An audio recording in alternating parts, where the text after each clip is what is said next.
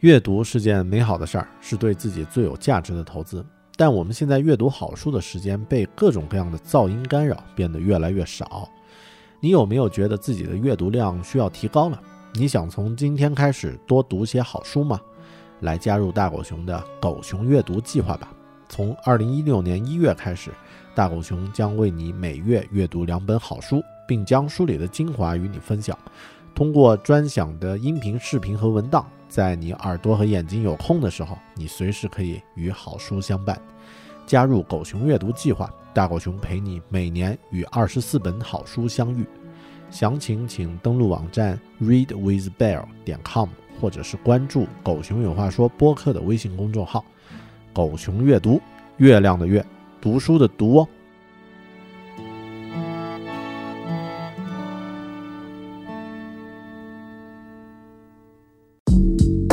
阅读、科技、旅行，生活可以很大。对话设计、学习、思考不嫌太多。这里是 iTunes 获奖播客《狗熊有话说》，一听就停不下来的哦。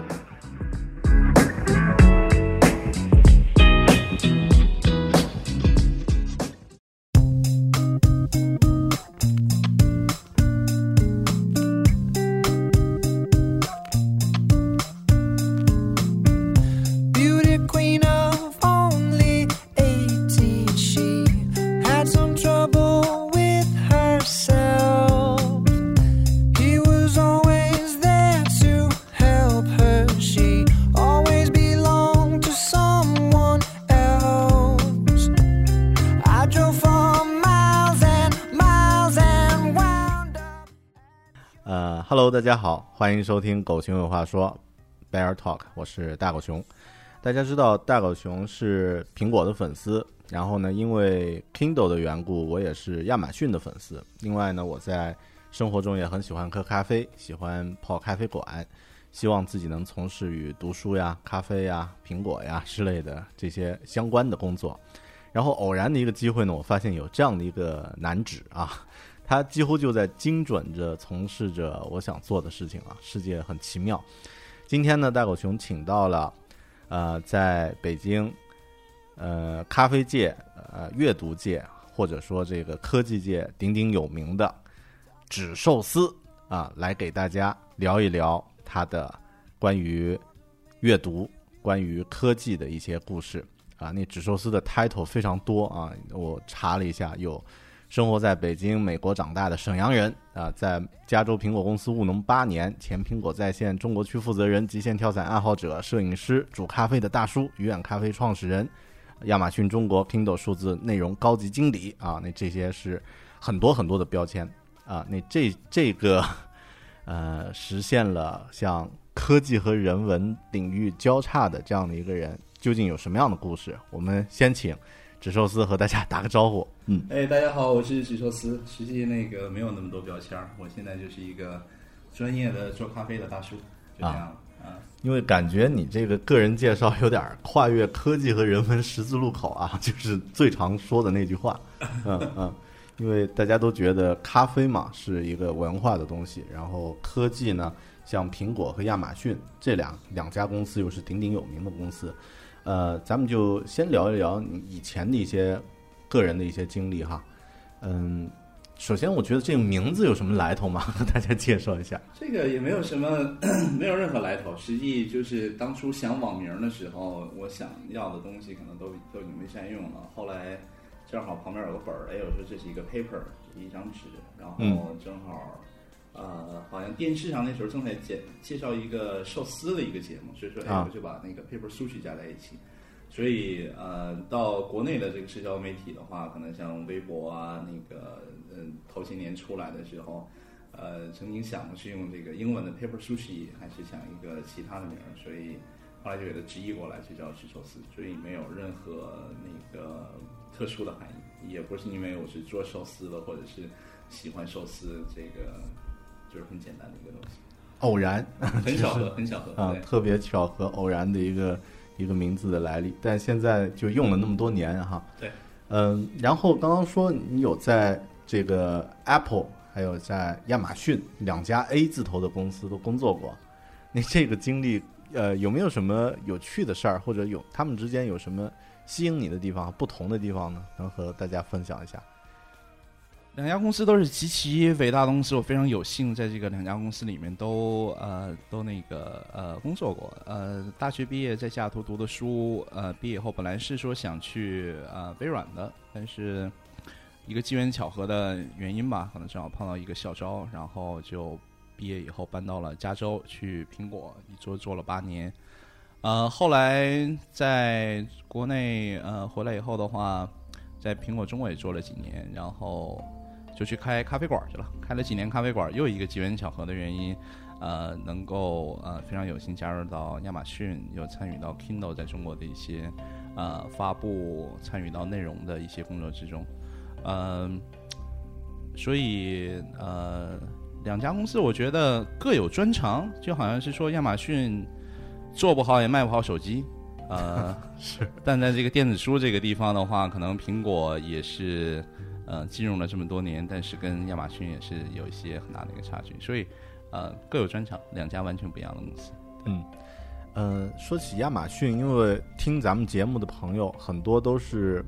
呃 Kindle 的粉丝啊，大家都呃入了这个 Kindle 的这个阅读器，然后呢，在过程中也发现啊，好像打开了一个新的世界。这这个 Kindle 这个这个工作，或者说和它相关的工作，最初是因为什么吸引到你的？因为我也是一个 Kindle 的重度粉丝，啊，对，在很早的时候就对，很早很早，那个时候可能国内还没有呃所谓的国行这个概念，也没有呃中国正版的一个图书店，所以，嗯，我相信 Kindle 的呃老粉丝的话，可能都记得你要买国外的这个版本，然后呢，呃，官方是不支持中文的，但是你有一些破解的办法，把这个中文的知识加进去，但中文的知识。有一些字体的比较单一啊，其他的一些各种各样的问题。对，同时你也要到网上去找各种各样的把那个奇奇怪怪的一些电子书的一个资源，中文的资源。所以，呃，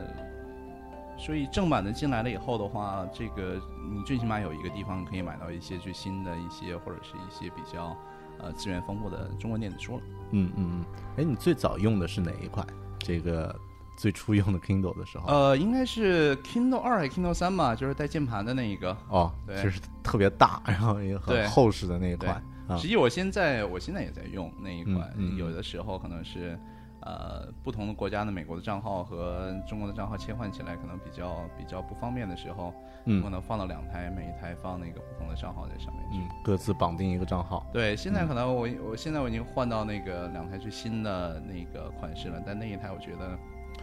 呃，虽然说那个键盘摁起来，实际实体键盘摁起来实际挺难用的，但是我还是觉得那个时候那个设计觉得还是挺好的。嗯，而且有的时候拿出来会觉得，哎，你这个资历是放在这儿的是吧？就像开老的这个豪华跑车的这个这个感觉一样。嗯，对。咱们这个刚刚话题呢，从只寿司个人的介绍，慢慢的过渡到了关于阅读，那我们呃顺便就。呃，来真正关注一下关于阅读这件事儿。呃，我们这个时代的人啊，像我们虽然很年轻啊，九五后啊，这个大家都是。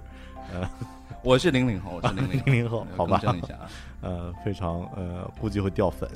呃，我们这个时代人其实有点跨界的感觉，就是小的时候，呃，经常，首先我们只有纸质书可以去阅读，嗯，但现在呢，又开始很适应这个电子介质这个读物了。嗯，那这方面其实我自己有一个感受。去年来北京出差的时候呢，我在地铁里面见到一个四十多岁大叔，在捧着一本厚厚的《冰与火之歌》，哎呦，纸质书在读。然后第一反应是大叔特别潮，啊，这个还是呃很流行的。第二反应就是这书真厚，嗯，因为我自己买了一个 Kindle 版的话，就就觉得，呃，十五本书能够在上面，你完全不知道它有多厚。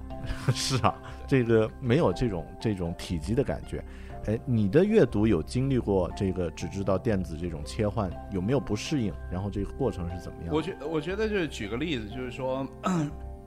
实际我们啊不是零零后，我们是七零后，是，所以我们呃之前在苹果的时候，我们做这个做了一些调研，其中有一个 report 我看起来的是特别特别有意思，就是讲这个。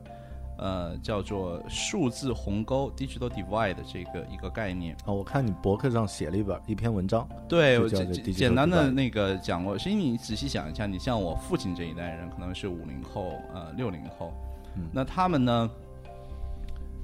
甚至说到中年以后的话，也中年前后的话，也都没有接触过这些电子产品，所谓的是电脑的这些东西。嗯，那可能后来，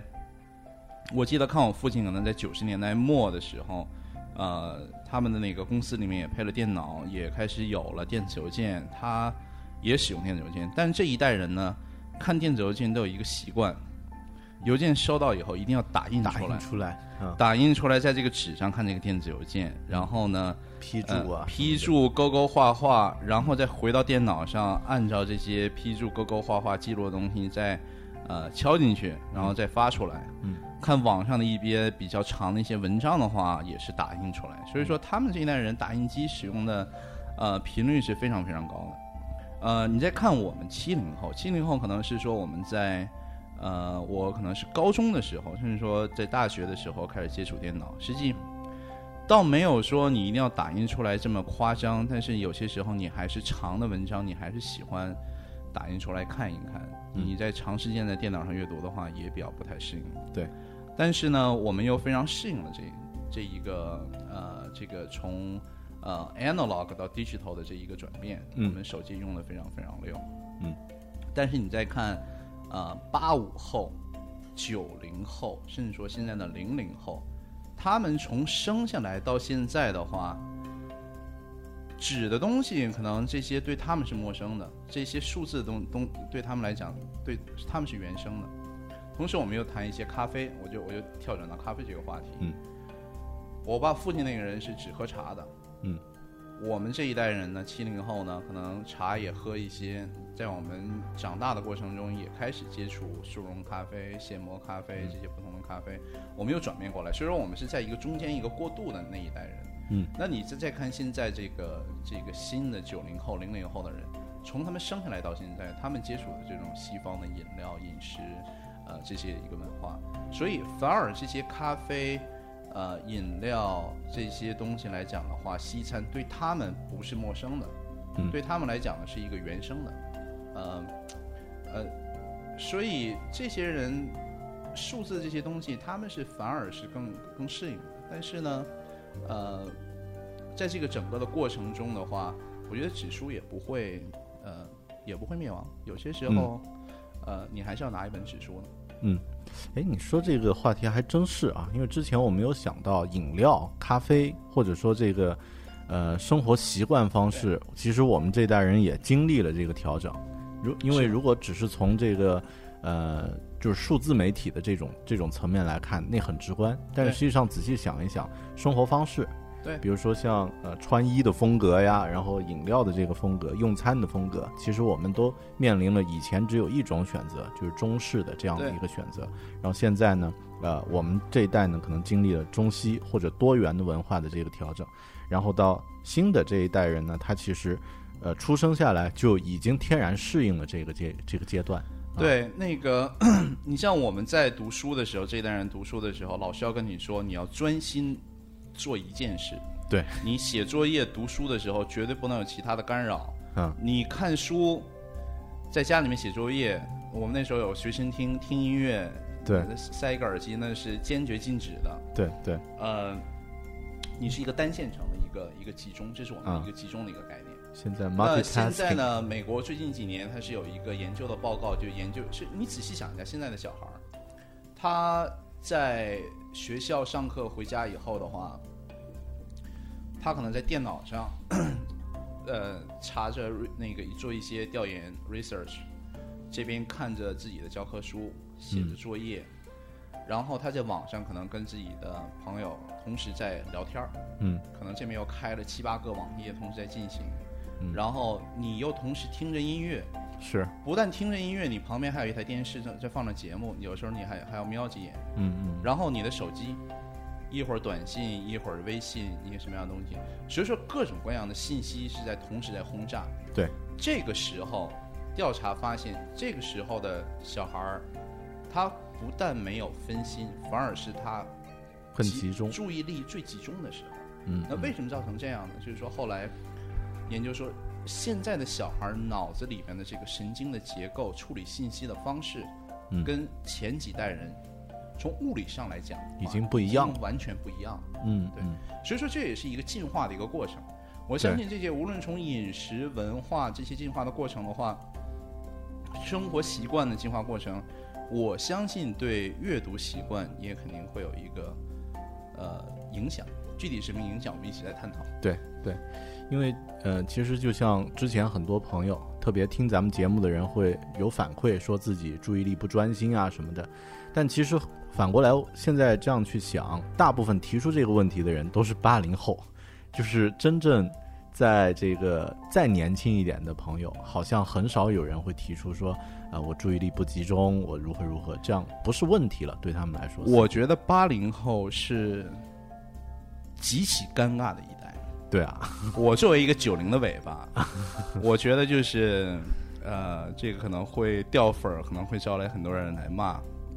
我觉得七零后还是比较比较传统的，并且七零后虽然说比较传统了，但是 他比较接受于一个一个一个改变。嗯八零后这个词儿，我们所谓这个九零后、什么零零后这些词儿，实际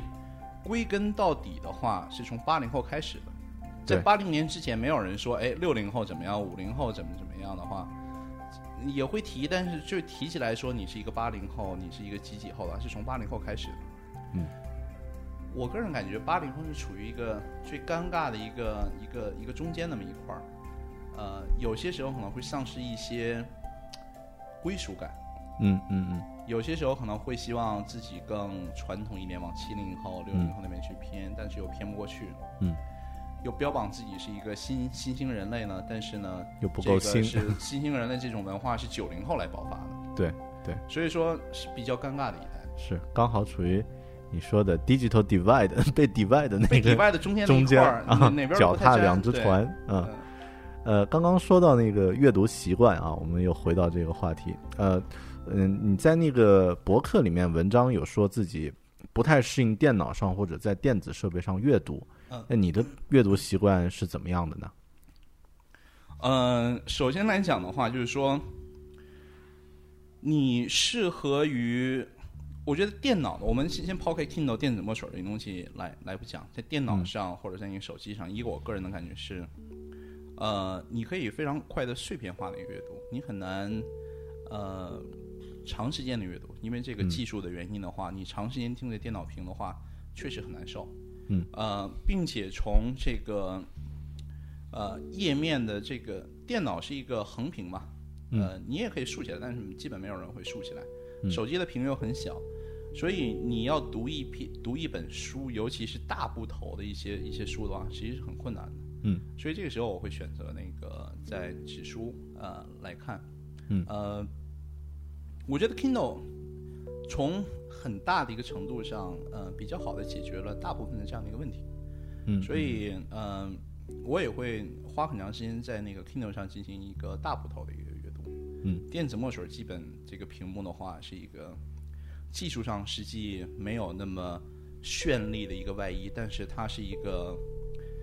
极其好的一个发明，真的是呃阅读起来非常非常方便，呃不伤眼睛。呃，比较有沉浸感啊，它其实很有粘性。一开始可能会觉得，哎呀，这个功能很少，很单一，但当你习惯它以后，会慢慢发现，这个才是它吸引人的地方。对它最吸引人的事情就是只干一件事，就是阅读。嗯，是的，是的。然后刚刚说到碎片化的阅读啊，就是因为现在很多人都习惯，比如说刷刷手机、刷微信，呃，像这种碎片化阅读呢，也让人越来越难以去聚焦注意力在传统的这种阅读的呃方式。你觉得我们这代人，或者说不说我们这代人吧，就是现代人呢，应该呃面对这种阅读习惯改变，是需要自己去做适应吗？还是天然就就随顺其自然？嗯、我个人感觉你没有必要去抗拒它，嗯因为这毕竟是我们现在吸取绝大部分信息的一个一个最重要的一个来源。嗯嗯、但是你一定要有意识的去在其他的方面来补充自己。嗯当你微博写习惯了以后，你每天都是沉浸在这个一两百字的这个微博这个里面，看的也是这么短的，写的也是这么短的，包括朋友圈嗯，让你坐下来，真的让你写一个三千字的一个文章，让你把一个很简单的事情写清楚的话，你真的就是很难写清楚了。对，已经不适应了。对，因为你呃，你有什么样的一个 input，就是什么样的一个 output。当你长时间的话没有这些满足你基本这个信息量的一个呃长度的阅读的话，你是不可能写出来很呃逻辑清晰的一篇两三千字的一个文章的。所以这个是你要你要强迫的要求自己，一定要花一段时间的话，做一个呃稍微长时间的一个沉浸式的一个深度阅读。嗯嗯，然后我发现你在二零一五年，就今年还更新了几篇博客。你对我的调查好好清楚啊，我自己都不知道。要做节目嘛，那个呃要有这个背景调查是吧？呃，就是这个更新了几篇博客，这个呃算是对深度阅读或者刚刚说这个写作的 output 的一个一个实战，还是出于什么样的一个考虑呢？嗯，这个没有想那么多，就是、呃，当时的话，应该是呃，我仔细想一下当时的一个情况，应该是有些东西我觉得博客写不清楚，呃那那个那个微博写不清楚，对，那短。你通过一个图片的形式，所谓一些长微博发出来呢，我觉得这个又不够严肃，又没有一些特别强的一个记录性。嗯，所以正好呃，也不想注册其他的一些所谓的一些什么轻博客啊这样的一个账号，那正好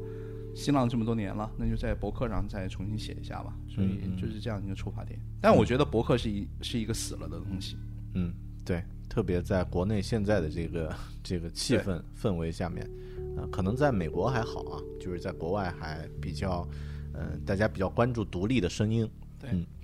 嗯，哎，你有那个 微信公众号吗？然后有有这个在上面写作的习惯吗？呃，有一些是因为我准备也要重新重新再写了。你要搜索的话，纸寿司你是绝对你有一个叫做纸寿司的一个公众号，用了我的那个图片，用了我的一个介绍头像，呃，那个是假的，我是传说中的这个被山寨的一个公众号，我还在想有什么办法拿回来。但是呢，那个公众号我看了几下，然后阅读那个发的东西全部是心灵鸡汤，我觉得这是。呃，对我个人呃极大的侮辱。我不是一个发鸡汤的人，我是憎恨鸡汤的一个人。我觉得他要发点什么小黄片儿、小黄图什么的话，我觉得还是那个非常非常好的哎。，今天刚好是幺零二四啊，啊幺零二四是吧？哎，对，那个大家好，8.1024幺零二四的网友们大家好，那个嗯呃，对，所以呃呃，我我我再找一下，我这应该叫做呃寿司大咖秀吧，还是什么样一个东西？我觉得我会在那个我自己的那个微博上稍后会推出来的，也写过几篇文章在上面，嗯但是会呃希望能够定期的进行更新。嗯嗯嗯。呃，然后咱们关于 Kindle 有一些问题，那稍后再说，因为 Kindle 呢，这个更多是关于一些个人使用的一些呃技巧呀、呃感受呀，还这样的一些东西，我们稍后可以再聊。呃，但今天呢，因为请到纸寿司呢，更多是因为呃他之前在亚马逊、在 Apple 这样的一些工作经历，然后呢，对像电呃电子书这个出版的流程呀。还有像正版的电子书的一些背后的故事呢，其实有很多很多的干货啊，所以今天呢，我们得问一些这样的问题啊，作为这个重要的部分。呃，首先我想先问一下这个，呃，有一个很直观的问题，就是为什么 我们正版的这电子书数量现在还是比较少？然后纸质书的这个数量，呃，就是可以选择的范围远远超过正版的这个电子书，呃，这个背后是有什么样的流程呢？能和大家介绍一下？好我觉得这是一个极其好的问题。我我记得，呃，无论从事这个行业之前，还还是说在这个行业过程中的时候，包括我自己也问过一些问题，就是说，哎，我想看一本最新上市的一个一个中文书，哎，发现找不到。你在微博上，有些时候我们之前也经常会收到一些用户的来质疑，说你们速度太慢了，怎么我想要的这本书没有？呃，我给大家介绍一个这个情况，为什么是这样？很多朋友会认为啊、呃数字呃图书的电子化，无非就是 OK 出版社出纸书的出版社给你们授权，我们把这个东西扫描一下，或者是拿原件生成一个电子书，应该是很快的一个事情。技术上来讲的话，这是一个非常简单的一个东西，但是背后实际这个版权是极其啊、极其复杂又微妙的一个事情。我跟你说一个最简单的例子。首先，呃，又一个概念是，一本书的纸书的版权和电子书的版权、电子版权是完全分开的。啊，有纸书的版权，不代表你有电子书的版权。呃，这个是完全分开的一个一个独立的个体。它呃是分到作者还是出版社还是？很复杂。这我们分两块儿，我们先说，呃，我们先说国内的这一块儿，呃，中文作家写的在中国出版的书。首先，你书后面看到的出版社，很有可能是卖书号的，只是贴上去的。嗯，它不拥有任何版权，我就是卖你书号来进行出版的。有些时候呢，在这个出版社的背后呢，有一些文化公司，所谓的我们叫一些，你可能是举个例子，呃，新经典是做做书的，嗯，它拥有这些版权，但是新经典它不是一个出版社，所以那个书上这个这个腰机上的那个书机上那个出版社肯定不是新经典，嗯、有些时候出版社这个呃图书公司这个跟作者签的这个协议里边，过去基本都没有人提及电子版权的事儿。我只说这本书的版权，嗯，所以很模糊。那你说十多年前出版的这本书的话，这个电子版权到底是归作者还是归出版社？嗯，很多时候出版社就默认了，我拥有你所有的这个权利，在这个有效期之内。嗯，有个别的作者会提出异议，说我只给你那个时候只是一个签了一个指书的一个东西，我没有给你电子书。虽然说那个时候还没有电子书这个概念。嗯，还有一些情况呢，出版社有一些非常专业的商业的公司做的比较早的，嗯，啊，中信出版社做的非常好。嗯，他们的条款里面，应该是在比较小的一个位置上的话，可能会默认的把你的电子版权的全球发行权是也包含在里面，除非你的作者非常强势，或者说看到了这个条款，你希望再重新再进行 negotiate，呃，不然的话，这个是归出版社的。嗯，所以作为亚马逊这样的一个平台方来讲的话，亚马逊在国外是做出版的，做电子书出版的。那在中国的话，外资的企业是不允许参与到出版进进行的。所以亚马逊在中国的 Kindle 的话，它只是一个销售的平台，我不能出版。嗯，所以我当想要一本书的时候，首先我要知道这本书的电子版权在出版社手里，还是在作家作者手里。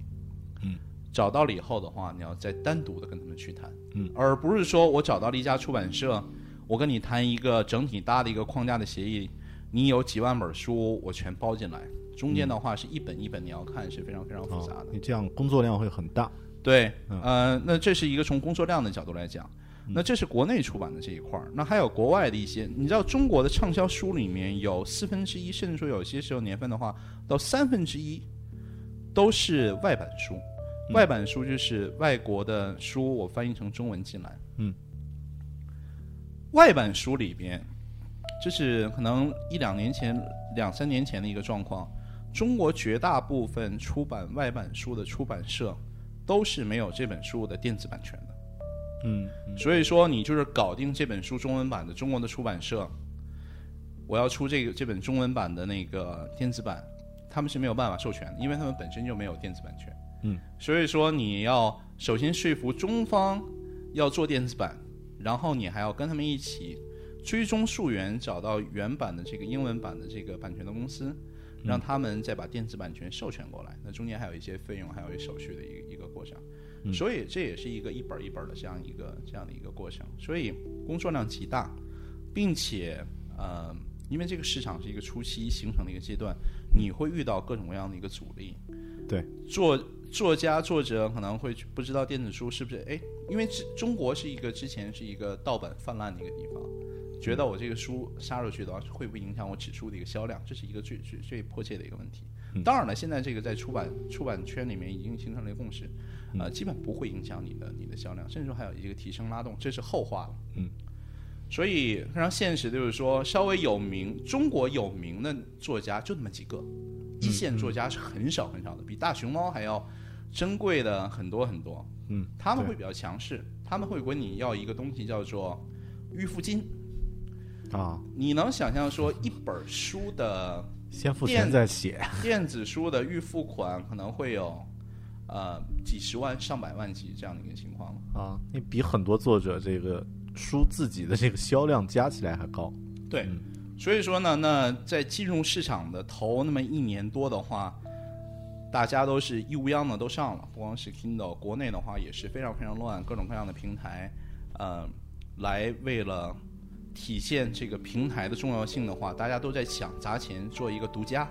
嗯哎，谁谁谁哪个某某某作家最新的一本书，哎，我一定要拿到这个独家。那嗯水涨船高，把这个价钱就拉的一个脱离了一个市场正常运营的一个一个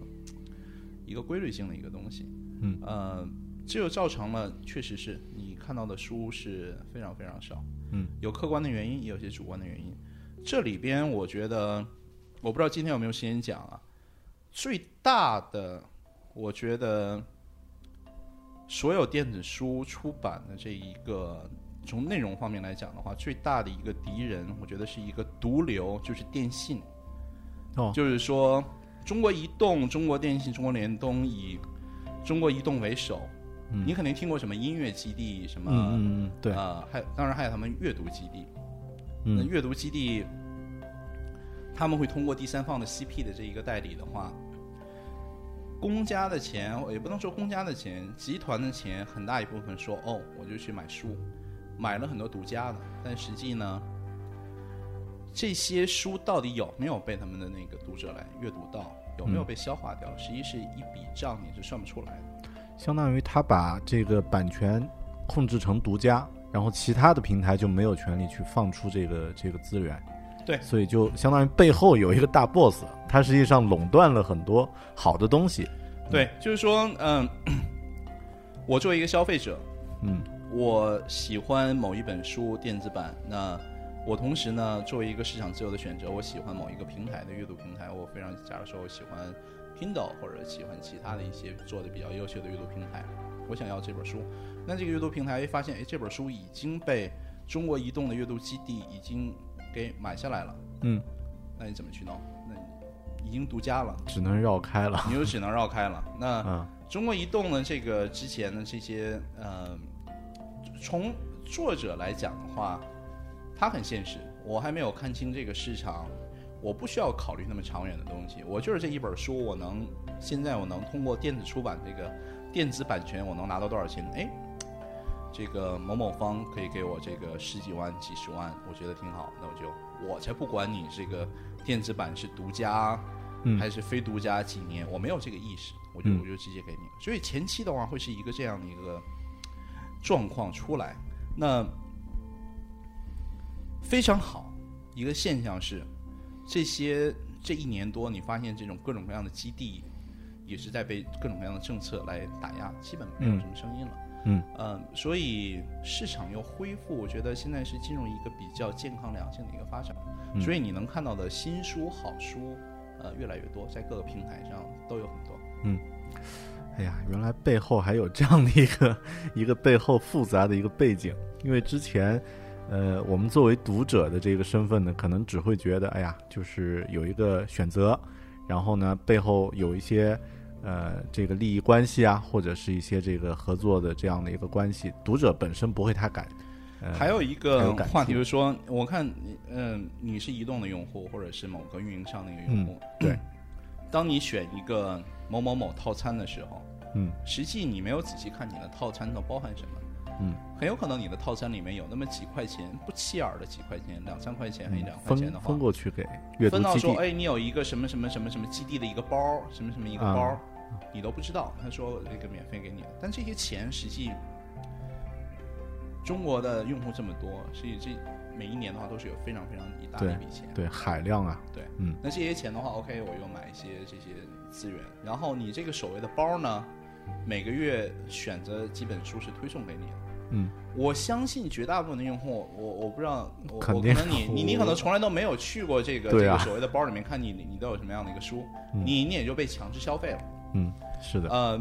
所以这个是为什么为什么某些集团可能会有很多钱买内容，嗯从账面上看这些内容也被消费了，但实际不是这样。嗯，对，那这个是很可观的。对，我也非常理解，就是出版商还有作家作者这个，这确实是一个非常大的一块的费用。我要是当时作家作者的话，我也会接受这样的情况。嗯，我一本一本的卖，可能赚不了多少钱。我不要让我来培育这个市场，我会见到一个眼前的很大的利益，我也会吃下去。嗯，背后有这个故事。对，嗯对，其实前几天我和那个 Lonely Planet，就是嗯孤独星球的朋友、朋友聊呢，呃，我就问他们说，你们干嘛不出电子版呀？嗯这个多方便啊！出去玩还得拿一个大对厚本儿，这个旅行指南。他说没办法，版权问题太复杂，就是有各个方面，国内国外，然后。呃，今天这么一讲的话，就这个问题就更清晰了。Lonely Planet 是我们呃，我在某家公司的时候，像第一个就要谈的，对，他呢嗯也是，确实你你你说的一个这样一个公司，呃，中间可能要涉及到的拿到这个版权，中间涉及的就是各方的利益，可能要五六家，甚至说超过十家，所以说是极其复杂的一个过程。嗯嗯，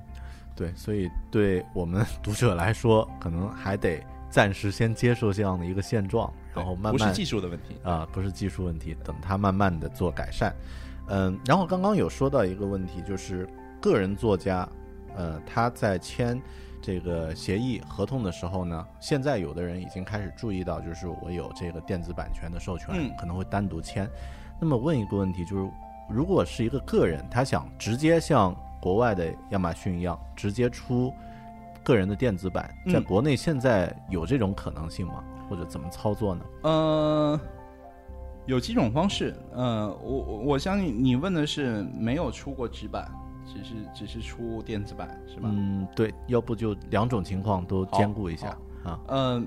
有两种情况，假如说，哎，像狗熊你，假如说你出了一本呃纸书，嗯正式出版的，有书号也在卖了这样的一个情况。假如说你想出一个呃原汁原味儿的、原版原式的，没有做内容进行任何调整的一个一个电子版，这个时候呢，你是不需要电子书呃出版许可的。嗯相当于我这个就是我这个指数的另外一个版本。嗯那你最简单的一个办法就是说，你联系你的出版社，看看这个出版社有没有跟像亚马逊中国或者是其他的一些电子书的平台商，呃，已经有签约了。嗯你可以跟你的出版社签一个协议，由他们来把这个东西提上去，你的电子版就已经出了，然后你可以定期获得你的一个一个分成的这样一个形式，嗯这是一个最简单的一个方式。当然，如果说你跟你的纸书出版出版社时候，呃，签订这个合约的时候，你已经把你的电子版权包含在那个那个协议里面，已经给了你的出版社，那你就你就没有从法律上你没有权利来要求任何事情，你可以建议嘛，就说哎，对你现在你有这个我的电子书的版权，但我看的电子书还没有出版，你能不能上啊？他可能会跟你说有什么样的计划，是延后一段时间还是什么样的，你可以跟他去谈。嗯，这样这样是一种方式。那另外一种方式，所谓的是我们现在有很多自媒体的一个作者，我可能嗯写了很多博客的文章或者长的东西，我想自己出一个电子版，跳过纸版。嗯，那你需要的就是一个，首先，呃，中国是不允许外资企业做任何出版的东西，所以你找亚马逊是没用的。嗯呃，包括苹果也出了自己的那个这个电子书店，嗯苹果也是做不了的。嗯但是呢，他们可能会给你介绍一些跟他们有合作关系的，具有电子书出呃电子呃互联网出版许可证资质的一些出版集团，嗯他们可以对你的书进行像指数一样进行一个审核编校。在符合他们的一个呃标准以后的话，他们可能会给你赋予一个所谓的一个行话叫电子书的书号，嗯那你就是一个一本合乎呃规矩的呃正式出版的电子刊物。那嗯这个时候，他们制作出来不同的一个格式，可以在亚马逊上或者其他电子书平台上来进行销售，这是一个呃，这是一个比较呃呃好的一个方式。比较简单的，我相信说中信，呃，据我所知道，国内比较做的出名的话是中信集团。呃，中信出版社他们是有电子出版部的，可以跟他们到网站上找一些他们的信息。嗯，呃，甚至呢，浙江出版集团有一个叫做浙江数字媒体部，叫浙江数媒，呃，他们也是非常非常专业、具有这样资质的一个呃呃做电子书出版的一个机构，他们也非常欢迎个人的一个呃出版的一些一些信息。呃，你在微博上都应都应该可以找到他们的信息。嗯。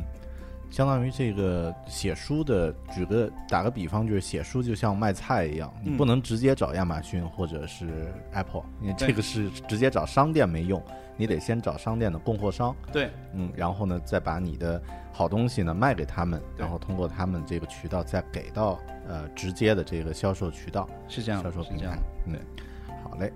呃，那刚刚也提到了这个苹果的 iBooks，那前段时间 iBooks 进入到了这个中国市场了，和这个影音还有 iTunes 呃 Apple Music 一起。呃，你你作为之前这个资深业内人士，怎么来看这个 iBooks 进入到中国市场这件事儿呢？我觉得水到渠成嘛，啊，水到渠成。这个呃呃，有我觉得有亚马逊在前边趟了几年的路。我觉得，呃，在，并且这个音乐，呃，在线音乐啊，这个，呃，视频的市场，在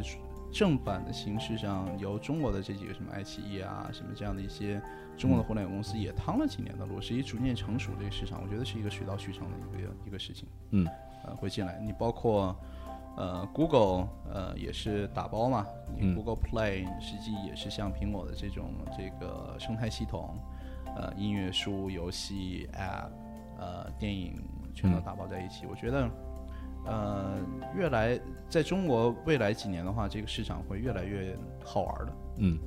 正版的市场会会比较有意思。对，正版我觉得是说，呃，我之前一直持的一个观点就是说，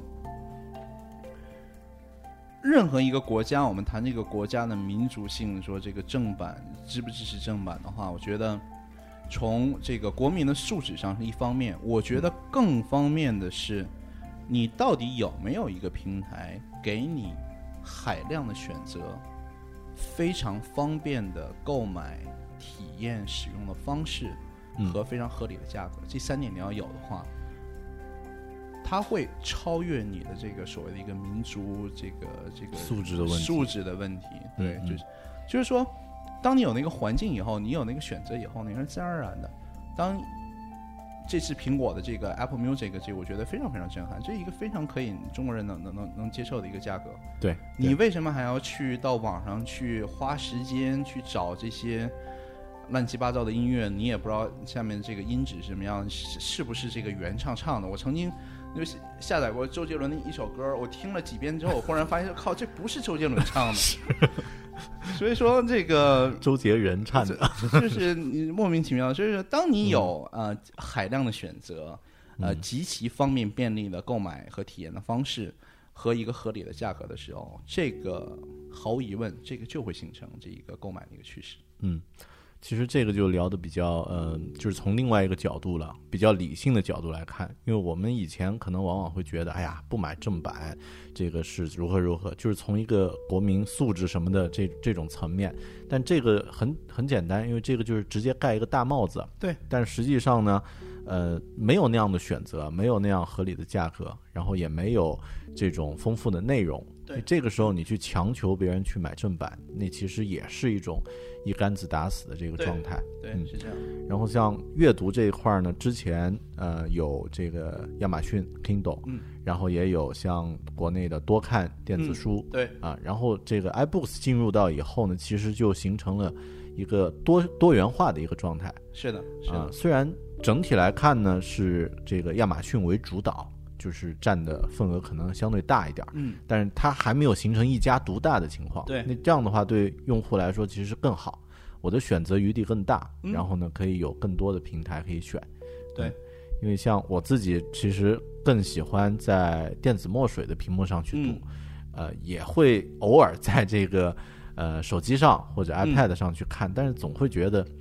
呃，还是差着一点什么，可能跟刚刚说的我们这一代人的这个风格有关系。对，我觉得就是呃，要把这个市场做大的话，一定是要呃多加，甚至说一些嗯、呃、多一点的巨头进来，一起把这个整个的市场来炒大炒热。嗯然后呢，当你这个市场的规模形成以后的话，这时候各家可以再拼内容、拼这些平台，呃，抢一些这样的一个份额。但是现在这个本身的饼就是很小，那你靠一些呃国内的一些比较呃呃小的公司来做这个东西的话，呃，最大的问题是国内的公司，呃，它有没有这个实力长期坚持去做？举个最简单的例子，多看现在完蛋了，被小米买了以后的话，嗯嗯，这个它的产品这个体验很好，但是你坚持不了啊。这个小米这么现实一个公司，你不赚钱，我肯定是要给你砍掉的。所以这是一个非常可惜的现象。那怎样把这个饼做大？我相信说苹果进来的话，在它的那个 iOS 这个系统上，无论是 iPad 还是 iPhone 也好，还甚至说在电脑上给你看的一个平台也好，嗯，和亚马逊，甚至说未来真有可能 Google 也进来。对把 Google Play 进来，先从 App 入手，再加入一些其他的一些电子书，是一个最嗯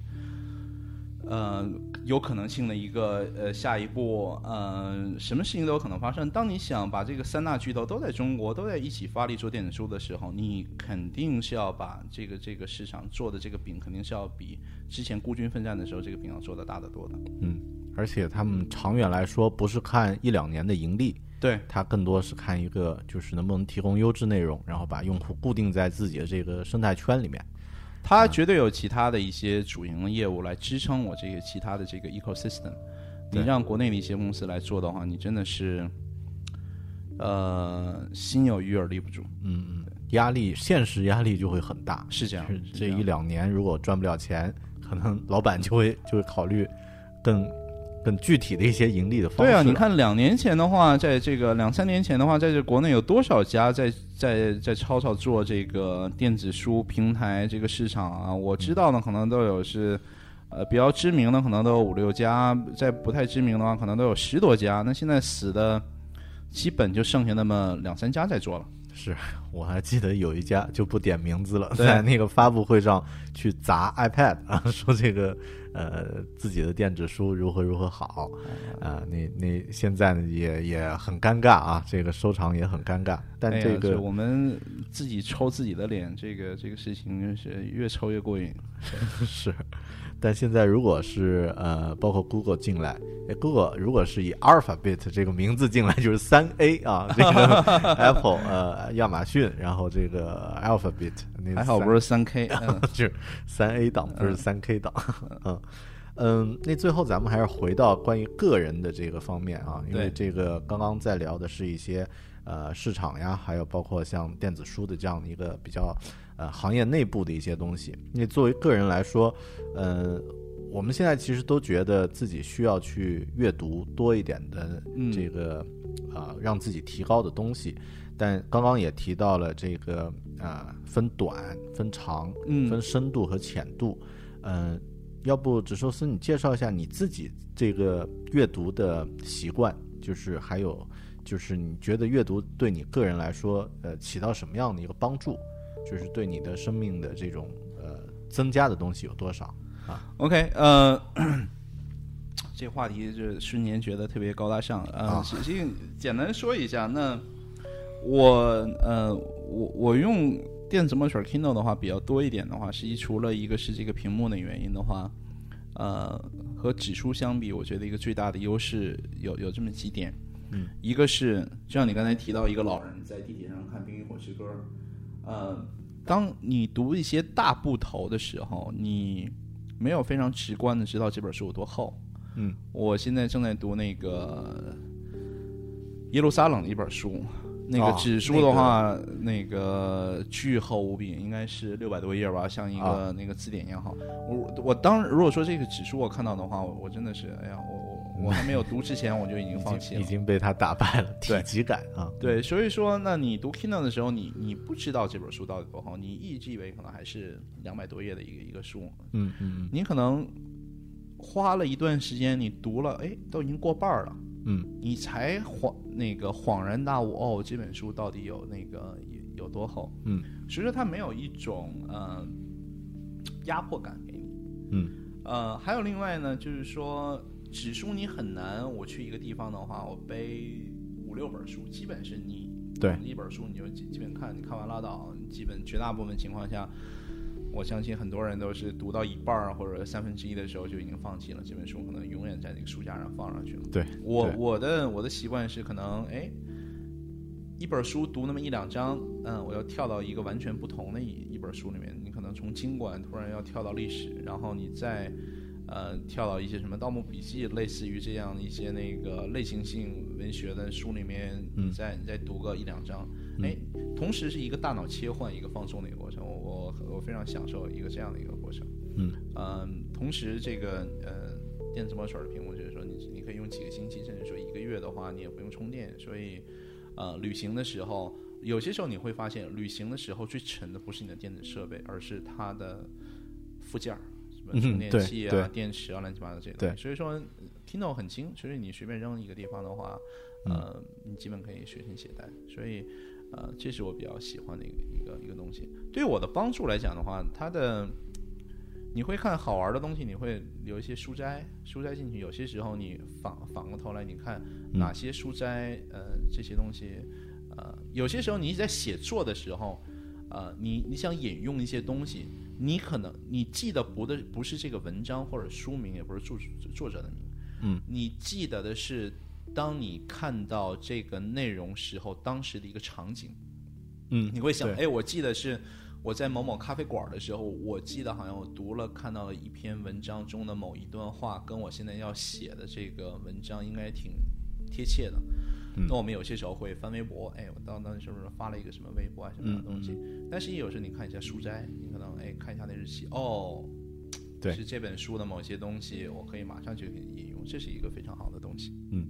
对，因为其实像刚刚说到阅读的这个事儿呢，我我刚刚你在说的时候，我在想啊，呃，Kindle 这个设备其实很好，它它一个深一个浅啊，这个呃分两方面吧。一方面呢，它把我们拉进了一个深度阅读的状态，嗯，因为以前呢在手机上，在其他移动设备上是一个浅阅读，嗯但 Kindle 你只能深阅读，因为它嗯只能做一件事儿。对但另外一方面呢，它本身这个重量很轻，对，就是拿起它或者说携带它，对你来说不用变成太大的负担。对，以往如果看电子设备，我得打开电脑，或者说得拿出一个 iPad，然后得这个带充电器啊、带壳儿啊，很多复杂的东西。但是 Kindle 呢，它其实是一个呃设备上是一个轻设备，但内容上是一个重度的东西。嗯，那其实呃和以前的一些设备恰恰相反。对，呃，然后这个关于个人如何运呃运用 Kindle 怎么去呃深入的去去阅读的这种技巧呢，我们今天就呃不说了，因为那、嗯嗯那块儿其实大家在网络上也可以查得到，像知乎上有那个很多帖子啊，有个帖子叫如何优雅的使用 Kindle，、嗯 大家可以去看一下。然后还有什么呃怎样高效使用。呃，就呃高效使用这一块儿，我我觉得咱们可以简单聊一聊。嗯，呃，你觉得自己有没有什么技巧可以，呃，可以利用利用 Kindle 的效率高一点儿的这种方式可以分享的？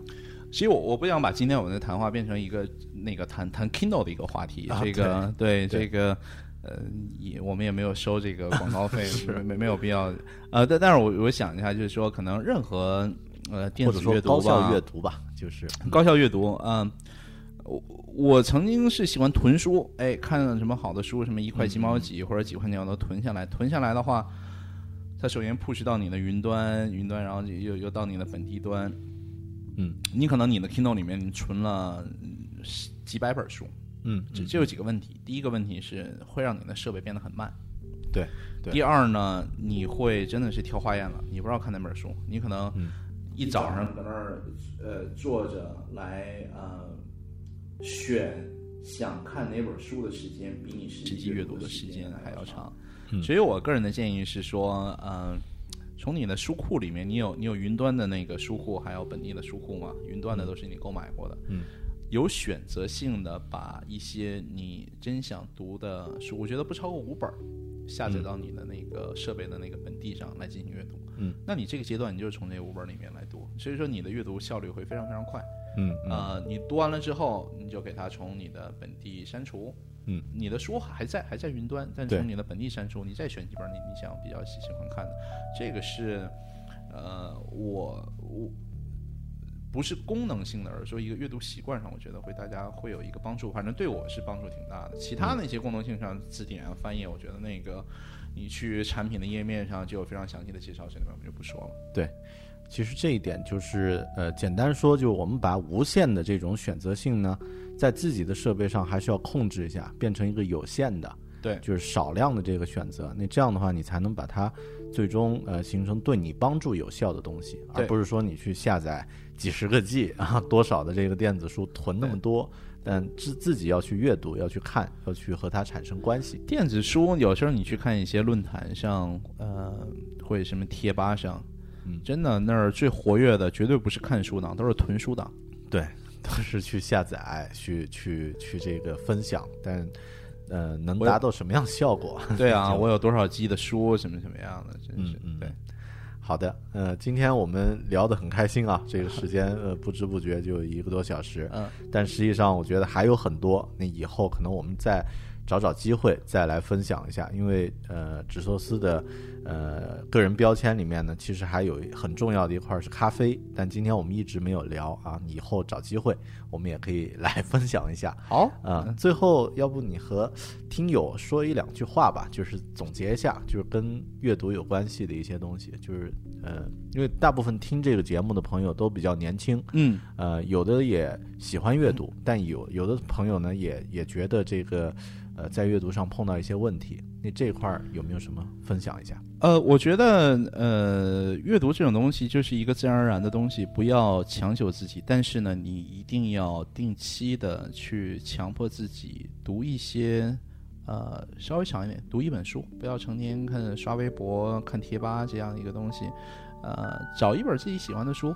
一天你看个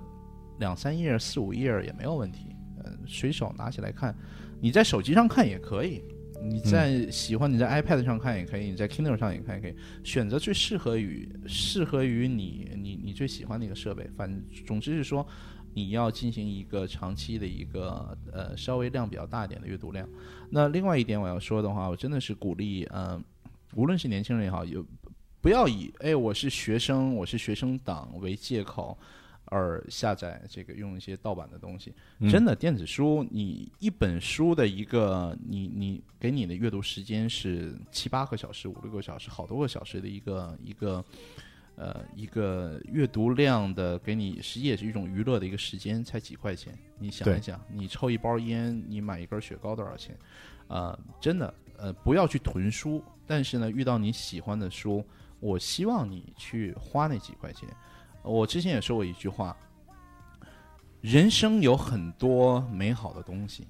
这些美好的东西，哪怕是需要钱的，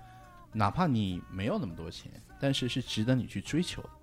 这样的话，你的人生才能进步，你的人生才能呃更好。所以呃，支持正版。呃，这样的话，这个世界会更美好，你的人生也会非常美好。嗯这个不算是鸡汤，但是这是我一个非常非常中肯的一段话。嗯，对，呃，其实支持正版不是为了什么高大上的理由，不是什么出版商呀，什么这个生态圈呀，其实是为自己。为自己，嗯对，